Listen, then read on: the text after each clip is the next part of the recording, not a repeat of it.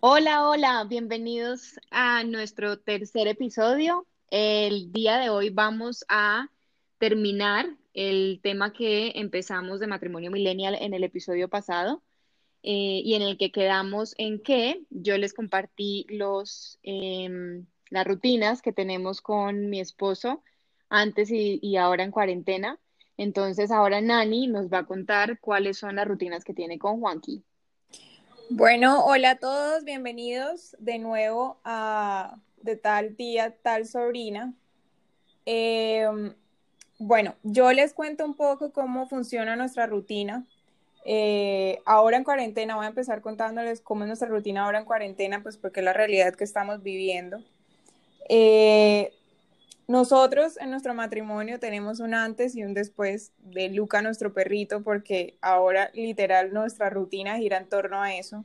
Nosotros antes nos levantábamos no tarde, pero sí alrededor de las 7, a veces 6, pero ahora desde que Luca está con nosotros, literal, él, él es nuestro despertador, entonces desde las 6 en punto de la mañana ya está diciéndonos que nos levantemos y le hagamos el desayuno. Entonces, ¿no? Sí, total. Todo un hijo. Eh, entonces, bueno, nosotros nos levantamos. Yo soy la encargada de la comida de Luca y de lavar los platos de la noche anterior. Y Juanqui es el encargado de tender la cama porque él tiene fascinación con apenas nos levantamos, tender la cama. Y es el encargado del café, que literal nosotros dos sin café no existimos, no somos nadie. Eh, luego, eh, Juanqui lee, él tiene, siempre libros que está leyendo eh, de diferentes temas. Y mientras él lee, yo escucho un devocional de Dios de 7 a 8 de la mañana. Eh, y mientras que hago ¿De 7 a 8? Sí, dura una hora. Pucha, una pero, hora. Pero es como, pero es como un podcast, o sea, es como una pareja ah, hablando y contando cosas, no es como que yo me siente ahí a rezar el rosario o algo así, no, es como una conversación de, de lecturas de la vida. nivel? ok. Y y mientras voy escuchando, voy haciendo otras cosas de, de, la casa, o sea, voy organizando, voy viendo qué vamos a hacer de almuerzo, dejar las cosas como que medio arregladas para cuando ya llegue la hora del almuerzo, tener eh, todo definido. Y bueno, pues durante el día, entre semana, cada quien tiene su espacio de trabajo. Eh, él siempre Juan Camilo siempre como a las 11 de la mañana me regaña porque no me he parado de, de, mi silla ni de trabajar y siempre me dice como que debo desconectarme un rato y hacer una pausa activa porque me puede, me, me puede dar ahí un dolor de espalda horrible o, o, pues obviamente para liberar el estrés y eso, pero literalmente nunca le hago caso porque me pego y cuando me doy cuenta ya son las 12 de la, del mediodía y ya ahí es que me, que, pongo las pilas y empiezo pues ya a hacer todo lo del almuerzo. Em, en el almuerzo siempre nos dividimos, literalmente yo soy la que hace las ensaladas y él siempre es el que hace las proteínas, o sea, ya somos un trabajo en equipo ahí en el almuerzo.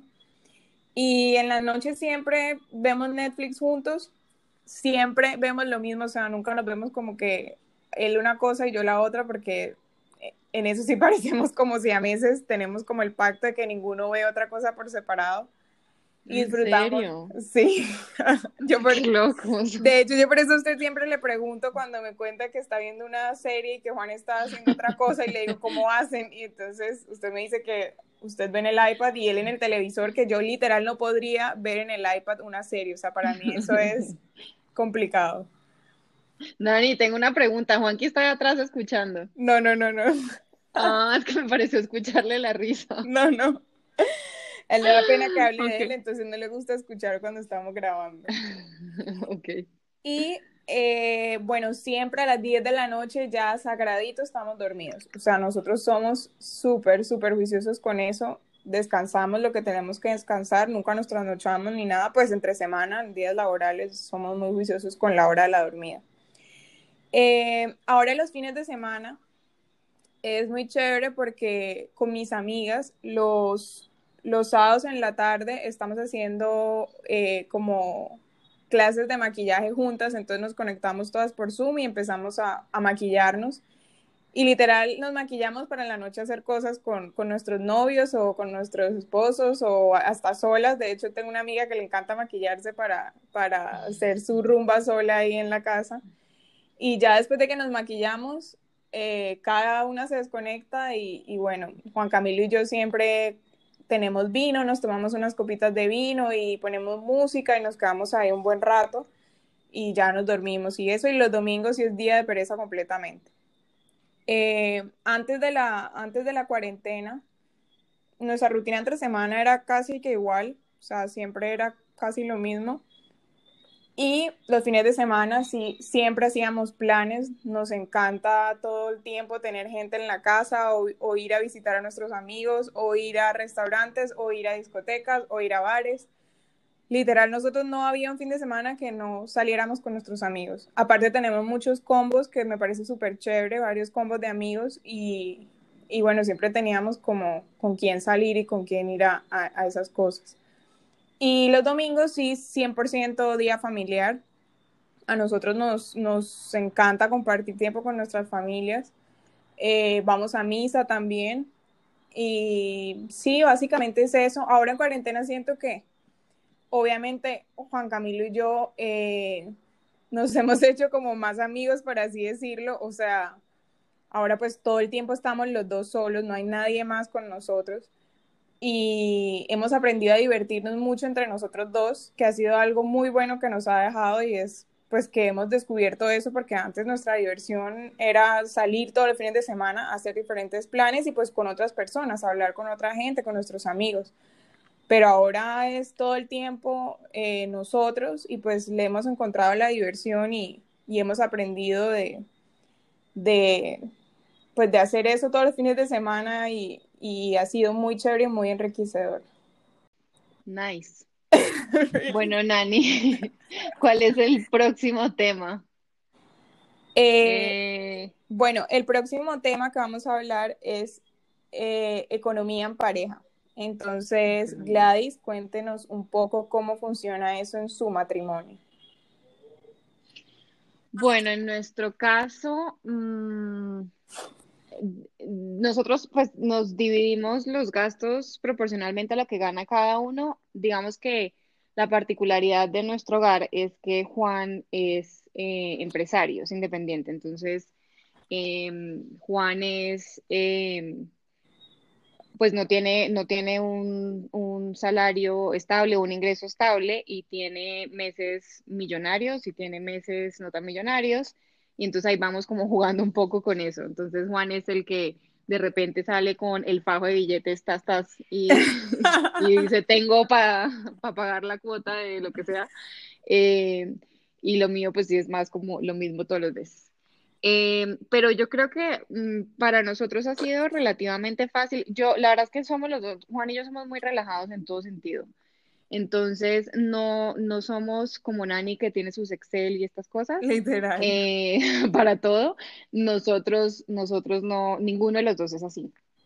Entonces, es, es realmente es como mucho más espontáneo, go with the flow.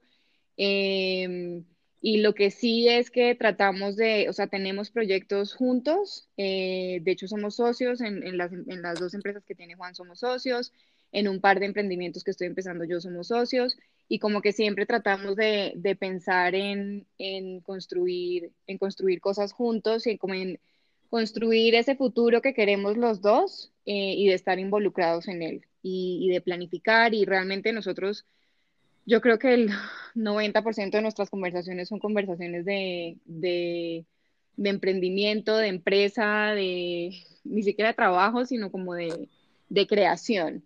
Y eso me parece súper chévere. Y digamos que yo siento que esto no es para todas las parejas. Hay parejas que no les gusta como, como mezclar este tipo de cosas eh, por la razón que sea y me parece bien, pero, pero pienso y creo que es un consejo que tengo para dar es que si alguien o si hay una pareja que siente que tiene esa química y esa conexión con el tema de los negocios, que la aproveche y no la deje ir, porque definitivamente dos cabezas piensan mejor que una eh, unir fuerzas es buenísimo y cuando uno piensa en pareja, eh, creo que el propósito con el que uno construye es un propósito mucho más eh, enriquecedor y que al final es, es, como que los dos estamos luchando por estos sueños que tenemos juntos. Claro. entonces sí, de, de, nuestro lado como, como muy relajados y flexibles con el tema.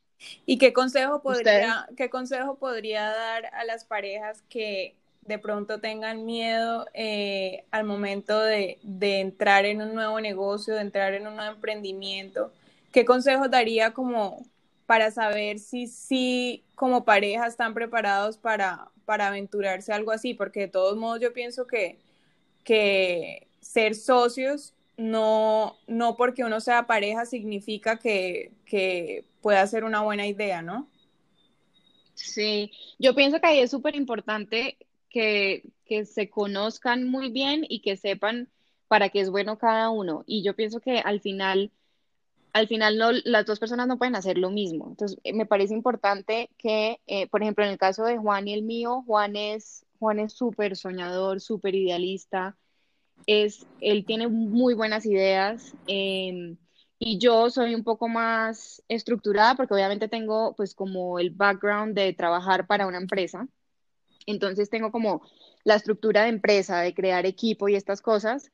Y como que tenemos muy claro que, eh, aunque yo no hago partes, pues no soy súper activa en, en, sus empresas porque por mi trabajo pues no me queda el tiempo, pero sí eh, me involucro en muchos procesos, tenemos muy claro quién es bueno para qué y cuáles son los límites de cada uno. Entonces, yo sé para qué soy buena y para qué no soy tan buena, y lo mismo él, y tratamos como de, dejar muy bien definidos esos, como esos espacios. Y digamos que si en algún momento trabajáramos juntos, pues porque al final no trabajamos juntos hoy, pero si en algún momento trabajáramos juntos, yo creo que sería muy importante eso, que cada uno tenga su rol definido y que no se pisen los talones, ni que por el hecho que soy la esposa o porque él es mi esposo, entonces em, eh, digamos que tratamos de, de, separar involucrarnos o de, sí, exacto, separar las cosas y entender que una cosa es lo laboral y otra cosa es lo personal.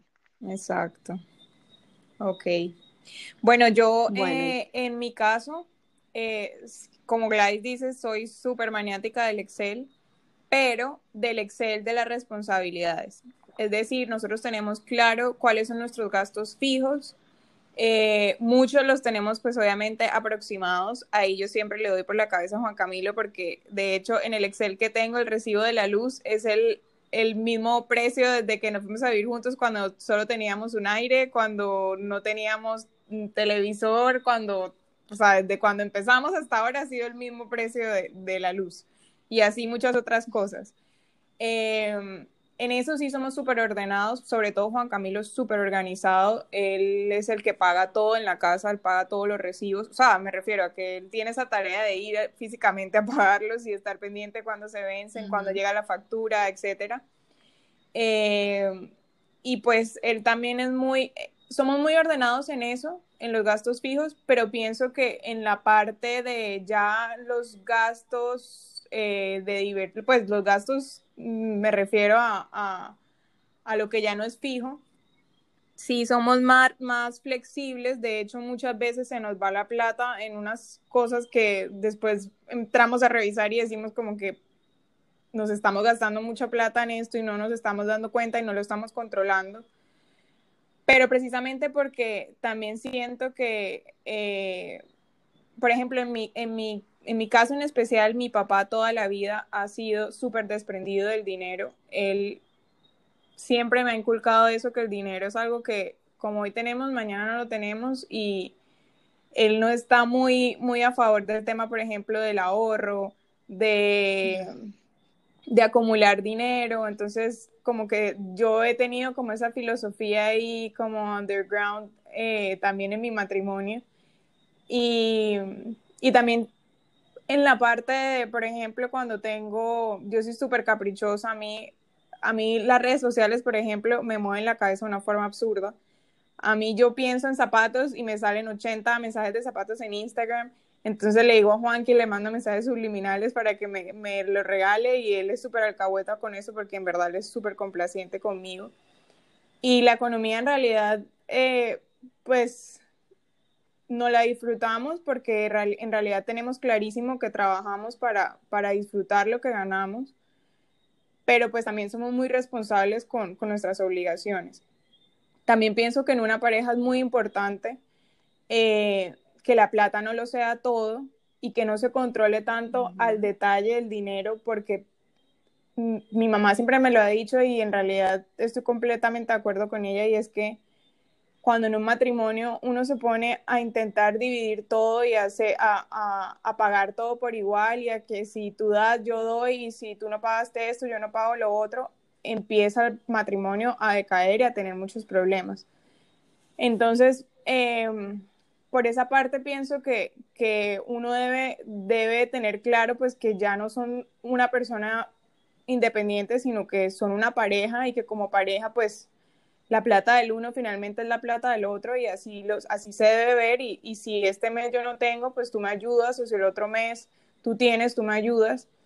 Y sí, básicamente pienso que, que uno no debe depender tanto del dinero ni que eso sea la felicidad y también pienso que cuando uno debe apoyar a la pareja, no debe echarlo en cara, no debe hacer sentir mal al otro porque uno no sabe en qué momento termina uno en esa situación y pues en realidad un matrimonio es eso, ¿no? El tener el apoyo del otro y, en la economía más que todo es cuando uno, uno de verdad puede, puede ver si el amor es verdadero o no, porque, porque pues ya con, con deudas y con gastos y con obligaciones, cuando a uno de los dos le toca asumir todo eso, ahí es cuando uno se da cuenta de verdad si, si, si el matrimonio es verdadero y si el amor es verdadero y si de verdad uno es incondicional a la pareja.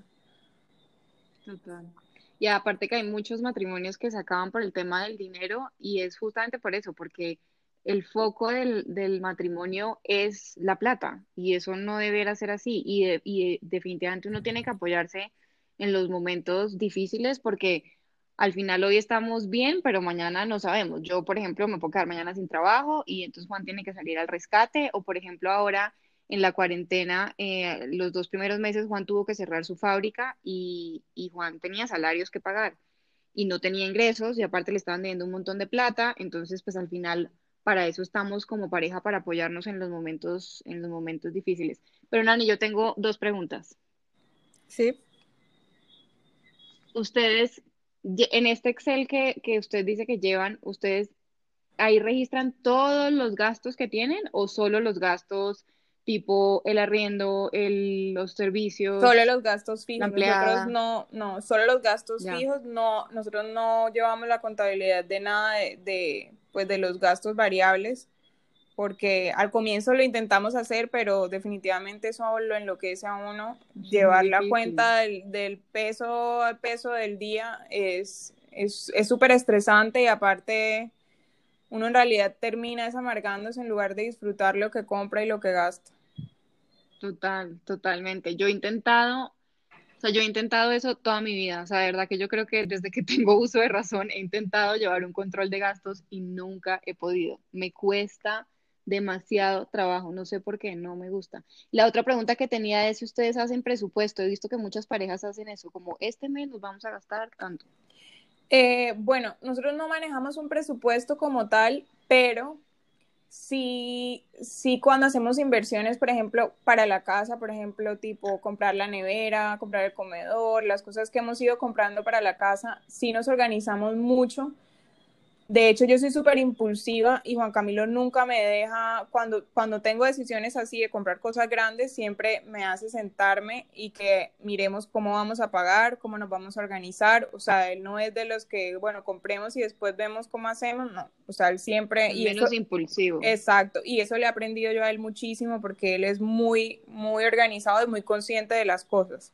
Entonces, él muy, muy organizado también con el tema de los bancos, él tiene muy claro cuánto paga uno en interés. Eh, de hecho, hay una anécdota súper chistosa porque yo antes de casarme con Juanqui, em, pagaba mi tarjeta de crédito y yo nunca veía mis extractos. O sea, nunca yo imprimía mis extractos, a mí me llevaba una cuota y yo sabía más o menos alrededor de cuánto me tenía que llegar y la pagaba y listo. Cuando nos casamos, que empezamos a sentarnos a sacar cuentas y todo de cómo íbamos a pagar todo lo del apartamento y demás, él me dice, ¿tú cuánto estás pagando de tarjeta de crédito? Entonces yo le dije, tanto. Entonces él me preguntó, ¿lo estás pagando mensual? Y yo le dije, sí. Me dijo, ¿por qué pagas lo mismo mensual si se supone que uno con la tarjeta de crédito eh, no siempre pagas lo mismo porque hay cosas que compras a una cuota, dos cuotas? O sea, eso no es como un crédito que tú lo difieres y siempre tienes una misma cuota. Entonces me dijo que si yo quería, le, le imprimiera mis extractos y los revisábamos para ver eh, qué estaba pagando yo, porque él me preguntó que si yo alguna vez los había revisado, yo le dije que nunca en mi vida los había revisado, yo no los imprimía ni los veía ni nada, a mí me llegaba los extractos a la casa y yo ni abría ese sobre, o sea, yo no veía nada. Entonces un día nos sentamos y empezamos a ver todo lo que me cobraban a mí y Virgen Santa. O sea, Spotify se me difería a 24 meses. O sea, se pueden imaginar cuánto estaba pagando. Ya llevaba pagando como un año y medio Spotify, mm. pagando mensual, eso diferido a 24 meses. Nunca ni por ahí me había dado cuenta. Tenía una cosa, un juego que Juan Camilo una vez me dijo que si se lo compraba con mi tarjeta de crédito porque solo aceptaba mi franquicia y él me dio la plata enseguida y me dijo, ponlo a una cuota. No se podía poner a una cuota porque era una compra internacional, pero me dijo, págalo todo enseguida y me dio la plata cuando Juan Camilo me revisó el extracto iba por la cuota 22 del juego. O sea, el juego costaba 70 mil pesos, lo pude haber pagado en 200 mil. Y así muchísimas cosas. Entonces él me dijo, nosotros también tenemos una empresa de nosotros y es así, es, es, es de los dos, pero las finanzas 100% las maneja Juan Camilo y él me dijo, cojamos plata a la empresa, pagamos tu tarjeta para que ya no pagues intereses y, vamos y tú le pagas a la empresa mensualmente eh, lo, de la cuota sin intereses, o sea, porque aquí estás pagando un montón de plata a nada, o sea, a tirarla a la basura. Y entonces eso le, le he aprendido mucho a él de ser organizada con el dinero, a revisar las cosas que pago porque obviamente uno, uno piensa que el banco nunca se va a equivocar o que el banco todo lo cobra bien y no es así. O sea, el banco muchas veces a uno le mete unos goles que uno ni por ahí por confiado se pone uno a revisar. Entonces, eso ha sido muy chévere y así es, y así es también cuando hacemos pues inversiones eh, manejamos, pues nos sentamos y analizamos cómo, cómo vamos a hacer, cómo vamos a pagar y, y, a cuánto tiempo lo vamos a poner y así vamos. Entonces, si pagamos ya una cosa, entonces ya podemos pensar en la otra y así lo hacemos para, para no durar endeudados toda una vida y por, por cosas materiales en la casa. Ok. No, nosotros tampoco hacemos presupuesto, pero lo que sí hacemos es que nos ponemos metas de ahorro porque si no, no ahorramos nada. Entonces, sí tenemos como una meta de ahorro mensual, tanto Juan como yo, eh, y obviamente con un propósito, ¿no? Entonces, eh, que eso me parece importante porque yo he intentado hacer, esa es otra cosa que he intentado hacer presupuestos y no, no, esa vaina, o sea, a mí definitivamente todo lo que tenga que ver con, con, con planear y que tener el Excel y esto, mm, mm, no, no. Gladys, otra pregunta, yo me acuerdo una vez que usted habló de un libro que se había leído y que usted lo estaba aplicando en el ahorro y usted nos contaba que usted tiene varios tipos, varios fondos de ahorro, que me pareció súper chévere porque hasta tiene cuenta cosas para ahorros que uno ni por ahí está preparado y ustedes están preparados para todo. Eh, sí, bueno, la verdad es que yo lo dejé de hacer, pero, pero es, una, es una buena práctica. Eh, es una buena práctica y es básicamente como dividir los ingresos en buckets. Entonces, eh, ciertos porcentajes, digamos que uno puede asignar los porcentajes de acuerdo a su estilo de vida y los, objetivos que tenga, pero la idea es destinar dinero eh, o un porcentaje, pues obviamente para los gastos fijos, un porcentaje para ahorro para inversiones a largo plazo, eh, un porcentaje para eh, un porcentaje para un colchón. Hay un libro que de hecho no es, no es, no es sobre esto de los buckets, pero que recomiendo muchísimo porque a mí en un momento en que estaba em, estaba súper desorganizada con mi plata, me ayudó muchísimo y se llama, ¿cómo es que es? Es que me lo leí en inglés, pero creo que se llama Total Money Makeover, creo que se llama así. Y el libro es muy bueno y se lo recomiendo mucho a las personas que tengan deudas. Eh, porque es como, como el, el, digamos que el libro se enfoca mucho en salir de las deudas chiquitas primero. Eh, entonces, como, digamos, como que si uno tiene ingresos adicionales eh, para pagar deudas, muchas veces lo que uno hace es tratar de pagar la deuda más grande que tiene en lugar de pagar la deuda más chiquita. Y al pagar la deuda más chiquita, eso genera de alguna manera como una satisfacción de, listo, salí de esta, check. No sé, la deuda de la tarjeta de crédito, check. Y ya luego entonces sigo a la deuda del carro, listo, check. Y luego sigo a la deuda de el apartamento. Pero, pero la idea es que todos estos aportes extras que uno hace a estas deudas se vayan haciendo en esta escala. Entonces, primero empezar por la chiquita, luego por la mediana, y para mí eso fue, o sea, yo hoy puedo decir que soy una persona debt free, no tengo nada de deuda. Y eso lo hice gracias a ese libro. Yo sé, no, la verdad que sí, porque yo a veces pienso y digo, ok, yo me quedo sin trabajo hoy. Es más, quiero decirles algo, no tengo, no tengo deudas y además tengo un colchón que me permitiría vivir seis meses con mi estilo de vida actual. Em, que es algo que también que es algo que también enseña el libro porque uno tiene que estar preparado uno nunca sabe. Yo puedo quedarme sin trabajo hoy. totalmente. Eh, o Juan podría quebrarse mañana y solamente dependemos de mis ingresos. O sea al final eh, uno tiene que tener estos colchones y normalmente el colchón debiera ser eso, seis meses en que yo pueda tener mi mismo estilo de vida y en esos seis meses ver qué me invento, y consigo trabajo o vivo de mis emprendimientos o lo que sea. Pero ese libro lo súper recomiendo, en verdad, súper bueno. Total Money Makeover, estoy casi segura que se llama así. Bueno, otra cosa que, que también me ha enseñado mucho Juan Camilo es que uno a veces se enfoca mucho en ahorrar, pero sí, uno lo tiene ahí pero uno no le ve el potencial que puede tener si uno lo invierte en algo que uno vea que, pueda generar utilidad de alguna manera. O sea, yo, por ejemplo, soy súper mal ahorrando, súper, súper mal ahorrando, pero este año fue uno de mis propósitos, o sea, yo me propuse este año ahorrar em, y ahorré una cantidad de dinero y ahorita en junio yo, yo siempre admiro a Juan Camilo, por ejemplo, que él nunca se queda quieto. Entonces él, por ejemplo, él vende muchas cosas por Mercado Libre y está súper bien calificado y vende cosas que yo digo, ¿cómo demonios te compran eso? O sea, ¿cómo lo buscan? ¿Cómo lo encuentran? O sea, no entiendo. Y, y, y, y él vende y vende mucho, o sea, todas las semanas está mandando cosas, mandando cosas, mandando cosas. Y él siempre me ha dicho que, que, pues que busque, que, que, mire a ver en qué puedo invertir, que, que, él me apoya y en lo que yo quiera invertir, él me apoya y, y, le metemos la ficha a eso. Entonces, ahora que ya tenía mis ahorros, en junio le dije como quiero invertir y me puse en la tarea de buscar y buscar. Y bueno, ahí ya tengo una muy buena idea de negocio, quiero ver cómo me va y pues lo, o sea, lo único que, el único riesgo que uno puede correr es que, bueno, de pronto sea un mal negocio y uno pierda los ahorros que tiene, pero también si uno gana, uno gana bastante, no gana lo mismo que tenerlo, por ejemplo, en un CDT o, o que tener el dinero ahí quieto. Y es muy poco probable que, que a uno le vaya mal si uno en realidad le dedicó tiempo a saber en qué lo iba a invertir. Entonces eso también pienso que es, es como un consejo muy, muy, muy bueno que les doy y es que intenten siempre estar en función de buscar dinero, no en, en acumular sin sentido porque pues el camino es más largo, claramente. Total, y yo pienso que siempre en las parejas hay una persona que jala hacia eso y otra que es más reservada. A lo mejor y no, y hay parejas eh, ideales en las que los dos jalan, pero por ejemplo, en su caso jala Juanqui, en mi caso jala Juan. Yo, yo soy igual, yo quiero tener como la plata en, en la cuenta de ahorros ahí quietica por si hay alguna eventualidad, y Juan es como invertamos esa vaina, y tiene toda la razón, o sea, al final es, al final es una bobada, especialmente en una cuenta de ahorros, ¿no? Eh, o sea, todavía un CDT, bueno, al menos está safe y alguito gana, pero cuenta de ahorros fatal.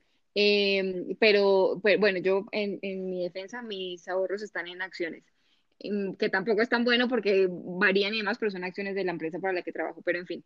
Em, el punto es que, eh, que, siempre hay una persona que jala porque por lo general siempre hay una persona que es más que es más eh, dada al riesgo y siempre hay una la otra persona es aversa al riesgo. Digamos, en el caso de nosotras, yo creo que esto es un, un tema de familia eh, porque en nuestra casa yo creo que ni mi, ni mi papá, ni sus papás, ni, nadie, ni, otra, ni mi hermano, o sea, ni su otra tía, nadie ha sido de ese pensamiento. De, hecho, es una familia de empleados, tampoco es una familia de emprendedores Total. o de empresarios. Entonces, a nosotros ese, ese cambiar ese chip nos ha costado mucho, a nosotros digo los Camacho Sánchez Cárdenas, Em, y por ejemplo, en el caso de Juanqui, pues no lo tiene y en el caso de Juan tampoco. Y está buenísimo y uno tiene que aprovecharse de esas cosas porque al final es eso, esa persona jala y uno tiene que aprovechar que esa persona está jalando, impulsando y claro, ese uso. Claro, total. Bueno, yo creo que recapitulemos todo lo que hemos hablado en, el, en la primera parte de este episodio y la segunda para resumir consejos a las parejas que número uno, están, están pensando de pronto emprender en algún negocio. Eh, número dos, pues en el tema de cómo manejar las, las finanzas en el hogar. Y usted había quedado de dar tips de cómo hacer que pidan matrimonio rápido. Lo tengo reservado para el final.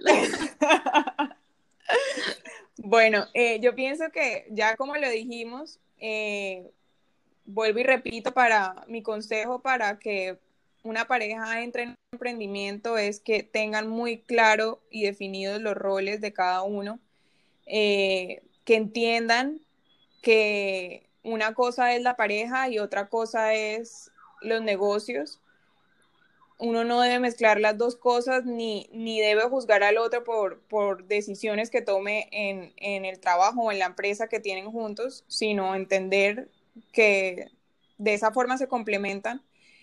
Y, y sí, que los matrimonios, que los matrimonios pueden también, pues yo pienso que los matrimonios son una empresa también porque uno siempre está en constante, en constante negociación de muchas cosas. Asimismo, uno debe ver eh, un negocio nuevo o, un trabajo nuevo en equipo.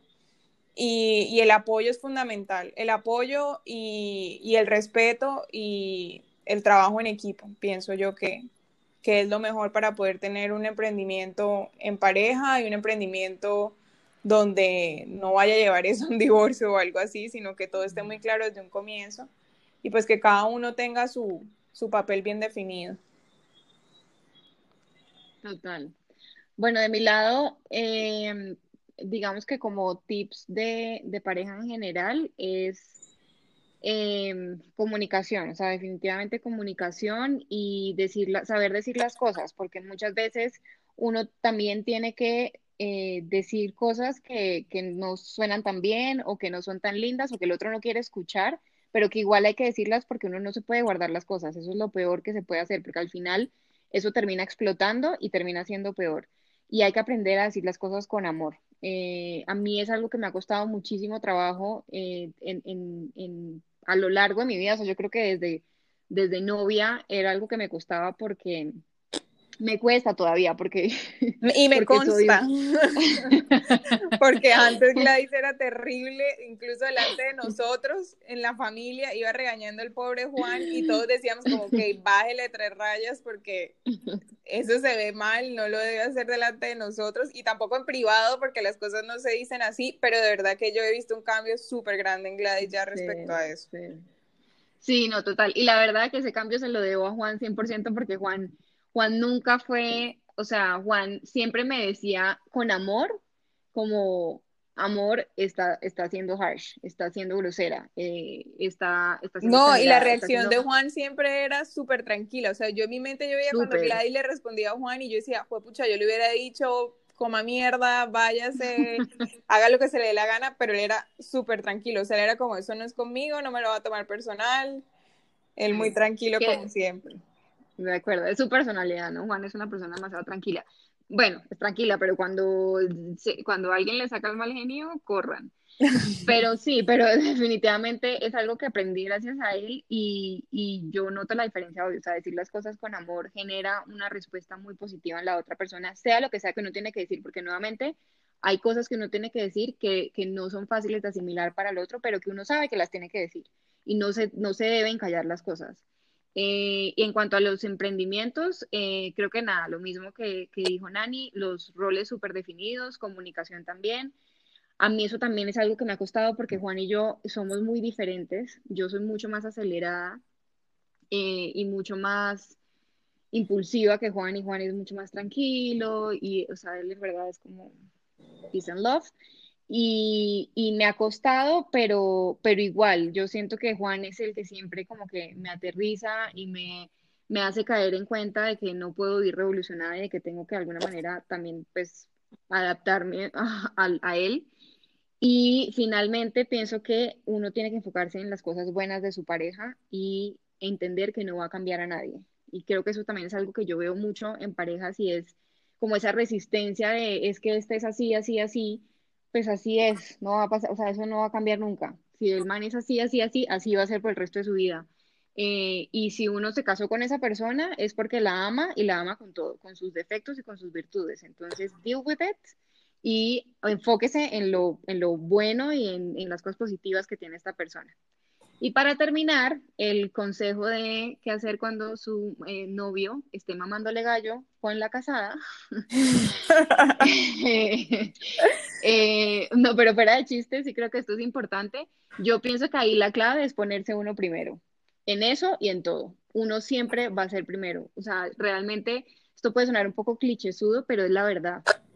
Uno tiene que ponerse primero ante todo y si uno se quiere casar y la otra persona no, y uno ve que la otra persona no va para donde uno va, chao. O sea, chao. Y si la persona, si era, si era para uno, pues volverá y pedirá cacao y ya está en uno si, si pues, Exactamente. nos casamos, como me pasó a mí. O puede pasar también que el man nunca aparezca y diga, no, sí, no, yo prefiero estar solo y no me quiero casar y es súper válido, pero al final pienso que la clave de esto es ponerse a uno, a uno por, por encima de cualquier cosa en esto y en todo, porque incluso cuando uno está casado, y esto también es súper importante, incluso cuando uno está casado y uno hace, uno, uno hace esta promesa de pasar el resto de su vida con su pareja o con su esposo o su esposa, eh, uno vino a este mundo solo y uno se va a este mundo solo. Y yo creo que eso es muy importante porque muchas veces, y siento que esto pasa mucho en, en estas, en, en, nuestra cultura latina, por, por, por salvar mi matrimonio, por cuidar a mis hijos, por la razón que sea, no me pongo a mí primero y termino sufriendo o termino en un matrimonio que, que me hace daño, que me, que me causa infelicidad. Entonces, eh, consejo de vida, siempre la persona más importante que hay en nuestras vidas somos nosotros mismos. Así es. Y, eh, y nada, si el, si el tipo no se quiere casar, pues chao, Lin. bueno, yo, yo por último quiero decir que, pues yo pienso también que el éxito de un buen matrimonio es número uno, no perder la admiración por la pareja. O sea, yo pienso que uno siempre debe estar en constante admiración de, de su esposa o de su esposo, pues porque a fin de cuentas, y algo que siempre he pensado es que cuando uno se casa, eh, el esposo no es su pareja, es su familia. Entonces, cuando uno tiene problemas, uno debe intentar razonar como si estuviera razonando con alguien de su familia. O sea, es algo que uno, por así decirlo, no, no puede cambiar porque ya la persona que eligió. Uno no, su primera, su primera, su primer pensamiento, su primera respuesta me voy y lo dejo tirado porque malas y así es como yo pienso y si no te gusta o no te parece pues me voy y, y bien con tu vida y, y, haz lo que tú quieras no no es la solución por lo que vuelvo y digo ya ya el esposo de uno la pareja de uno es la familia. Entonces pienso que cuando uno empieza a ver a esa persona como su familia, pues las actitudes y los comportamientos van a ser completamente diferentes y la reacción ante una situación difícil va a ser completamente diferente y ahí vuelva lo del dinero, por ejemplo. O sea, uno no debe pensar en ese tema tan individual de uno decir es mi dinero y porque yo voy a pagarte a ti esto o porque yo voy a pagar esto de la casa si tú también estás viviendo acá o tú también estás comiendo de este mismo mercado porque yo voy a pagarlo y tú no. O sea, pienso que, que uno debe verlo como, como su familia. Entonces, bueno, dale, no tienes este mes, no tienes el otro, no tienes el siguiente, no importa, yo, yo te ayudo y siempre y cuando yo tenga, el hogar tiene. O sea, para mí eso es fundamental. Y bueno, Total ya, ya con esto cerramos este segundo episodio. Muchísimas gracias por llegar hasta acá, los que llegaron hasta acá. Eh, esperamos seguir compartiendo con ustedes otros temas nuevos. Queremos tener nuevos invitados, pues un primer invitado a nuestro podcast. para que escuchen más cosas de, de, pues de nosotras y de consejos y de muchos otros temas que tenemos para, para ustedes. Nani, este, esto no, yo no sé, pero esto no, uno no puede dejar comments, ¿cierto? O sea, esto no es Instagram. No. o sea, como en Spotify o algo así. No. Pero Porque sí. sería chévere que nuestra audiencia, que ya sabemos que tenemos una audiencia, va, va más por su lado, pero igual, eh, que nos digan qué temas quieren escuchar, fuera el chiste. No, pero si quieren me pueden escribir de verdad a mi Instagram. Eh, o bueno, o dejarnos algún mensaje a Gladys a mí por algún, por algún lado, o llamarnos y decirnos que les gusta lo que están escuchando. Eso también nos gusta mucho porque hemos recibido muy buenos comentarios y de verdad que eso nos motiva a seguir haciendo esto. Y bueno, la idea es seguir compartiendo contenido que a ustedes les guste y que pues nos sigan escuchando. Total. Ok. mil gracias a todos. Gracias. Hasta la próxima. Gracias, Bye, besitos. Bye. Bye. Chao.